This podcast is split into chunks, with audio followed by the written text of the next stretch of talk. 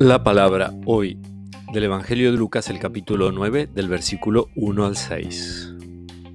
Jesús convocó a los doce y les dio poder y autoridad para expulsar a toda clase de demonios y para sanar las enfermedades.